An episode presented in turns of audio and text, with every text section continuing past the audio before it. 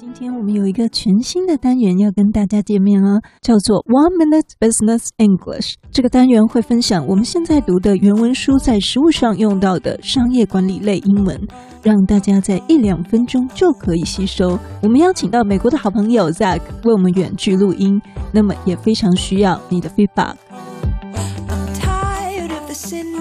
It's time to welcome Zach. He's American. He has a master's degree in finance and currently works for an engineering company in Maryland. Maryland 就是在华盛顿旁边，简称马州。Zach used to live in Taiwan for one year, but is now living in the United States. Hello, Zach. Hello. Hello, everyone. Thanks for listening, and I'm so happy to be here. Great. 身为主管，要介绍我的下属，在英文翻译软体里面经常是用 my subordinate。 但是实际上，美国好像不这么用。Would you please tell us how to say this in English? What's most often used in the office? So, you're not supposed to refer to employees as subordinates. The word subordinate is a bit impolite and suggests that the employees under you are submissive and not equal. It is better to refer to somebody under you as your direct report. And also, if the employee is a recent graduate, it's best to refer to them as an entry-level employee. Zach 说，在美国最好不要把员工称为下属，subordinate 下属这个词有一点不礼貌，好像有一个阶级的感觉，而不是平等的。所以呢，你最好把下属呢称为你的直属报告，也就是 direct report，D E R E C T R E P O R T。 That's why in the book we read, I always put my report and、uh, 我的年纪差不多的同事叫做 my peer, P-E-E-R. Zach, would you please give us a sentence? If I'm a manager, how do I talk about employees on my team? The manager would say, I manage Project X and I hired five direct reports with various responsibilities. Two of my direct reports are entry level employees. I hired five direct reports. Five direct reports, 五个下属 with various responsibilities. 不同的职责 Two of my direct reports are entry level employees. Entry level employees, 社会新鲜人 The manager would say, I manage Project X and I hired five direct reports with various responsibilities. Two of my direct reports are entry level employees. All right, everyone, that's it for today. Today we learned about 我的下属正确的用法是 my direct report，跟我年纪差不多的同事用 my peer P E E R。刚毕业的社会新鲜人是 entry level employee。记得社会新鲜人不是用 social freshman 呢，因为没有这种用法哦。Thank you so much, Zach. See you next time. Yeah, thank you so much for having me. I had a great time. 你喜欢 Zack 的分享吗？喜欢这个新单元吗？我们非常需要你的意见，看是要穿插在单集里，还是要独立出来一集一集的呢？或是你觉得不需要这个单元，也都请一定要留言告诉我。再次非常谢谢你的 feedback。好，让我们继续承接上半集职业倦怠的主题。那么还有其他几点可以帮助我们处理职业倦怠的状况哦。因为啊，我们自己要心里知道，其实没有任何一个工作可以时时刻刻源源不绝地提供给我们正向激励。那怎么办呢？我们必须怎么样自我激励，对不对？我们可以给自己设定一个目标，短期目标或长期目标。像我在 Life 里面，我就提到一个工程师年轻朋友，他就最近因为在赶案子，就天天加班的做。到半夜哈，有一天做到半夜十二点，有一天做到半夜十二点半，然后早上还要上班。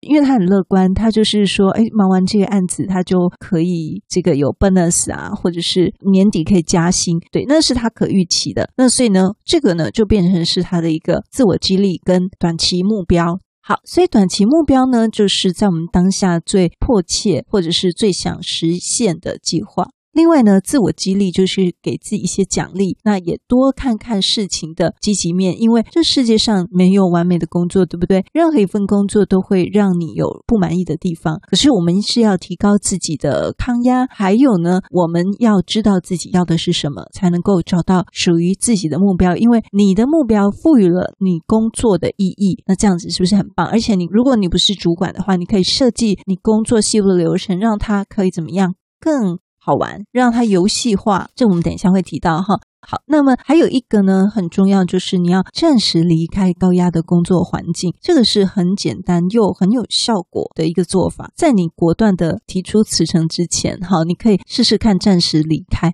除了休假以外呢，你平常就可以做这样的一个抽离，让职业倦怠的人呢，能够暂时的跟工作完全隔开。例如，他下班的时间或假日的时间，他不收电邮，他不看讯息，甚至去一些与工作场合完全无关的地方，做一些完全不会想起工作相关的事情。那像我们在 Live 里面就有听友上来发问，就是说，哎，我有同事疑似有这个职场倦怠，应该要怎么帮助他？就代表说他感情应该蛮好的吧，才会帮同事提这个问题。那可以约他去来看看电影啊，呃，做他喜欢的事情啊，例如唱唱歌啊，还是爬爬山、看看展览等等的这种与工作完全无关的场合，可以让他抽离开来。那另外呢，不知道会不会有这个未读讯息的焦虑症啊？就是看到 LINE 上面那个红红的，就一直想去点它。那我个人呢，应该是已经戒断掉了，然后就完全已经没有这个手机依赖症了。那我觉得这个是很重要，因为有时候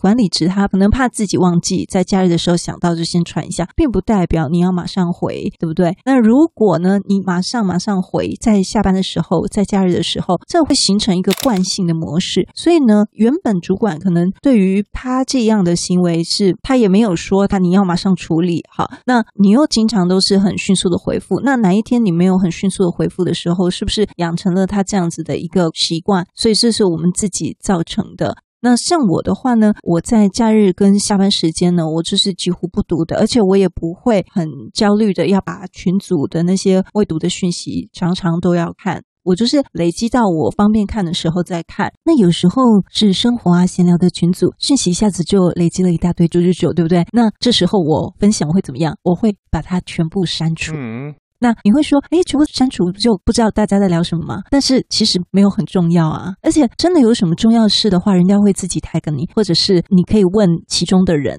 要把自己的时间学习做一个好的分配。也许你不认同我的做法，也许你是一个消息灵通王，所以你啊必须要去掌握这些东西。那没关系，可以自己再做一个斟酌。嗯，当然，除非你的工作真的有很急迫性，不然的话，我们其实不要让自己变成被讯息、被手机控制。我们要主导权要拿回在自己手中，有一个自律，这也是一个自我的训练。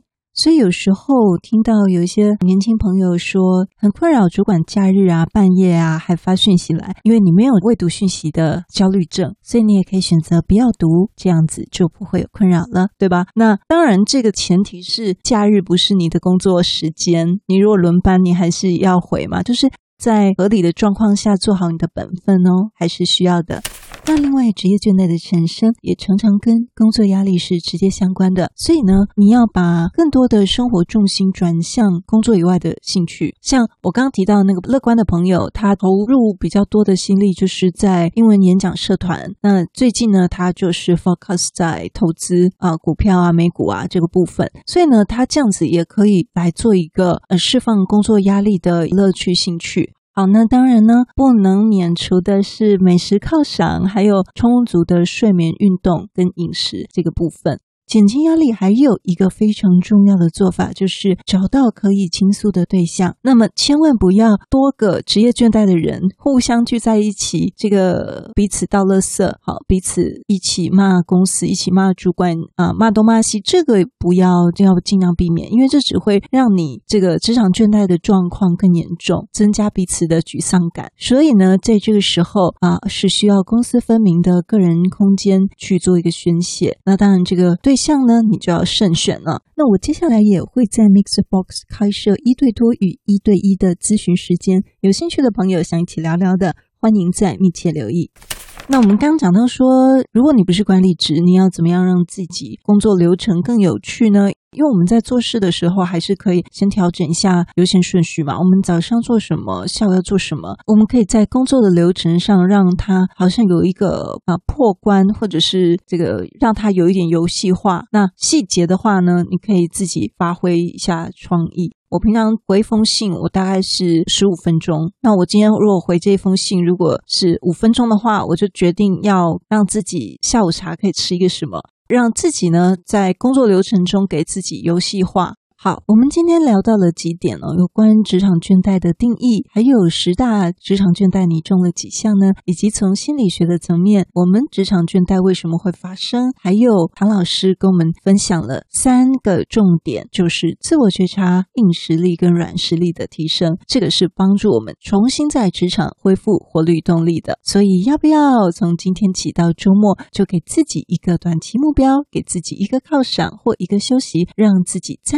次的 refresh，祝福你今天就开始重新恢复活力，活出更美好的自己哦。插播一下，我们在五月二十六号礼拜三中午十一点半，在 Mix Box 有半个小时跟大家 live 语音互动哦。以及五月三十一号礼拜一晚上九点，我们来宾要讨论的主题是一起在家商机，品牌电商如何开始成功的第一步。上次我们的 live 语音互动在职业倦怠的部分讲到比较偏向生活面的，受到很好的回响，所以就有听友敲完，就是说还想听进阶的，就是专业面的倦怠。还有，在主管的角度，要怎么帮助这些倦怠的同仁？当职场倦怠已经成了一种常态，团队要从上到下同心一起抗怠。我们接下来也会在 MixerBox 的赞助功能里面有一个一对一的职场问题一零一的咨询，所以如果有需要的朋友，这也是一个很好的疏解职业倦怠的部分。那我们准备了六大主题，都可以进行咨询跟分享。本集感谢新乐音响商品赞助，就是现在你听到的这支麦克风，加了电子 Hero 九二零 S。如果你喜欢我今天分享的内容，请慷慨的按下 Like，按下五星，按下订阅，可以收到我们最新更新的内容。请大家都帮帮忙，都点一点哦。也欢迎到资讯栏的网址帮我们小额赞助。喜欢我们的节目，就请我一杯咖啡吧。不是你想的领导力，是能让你用听的管理读书会，轻松就可以应用在你的职场上。祝福你有一个很棒的一天，我们下次见。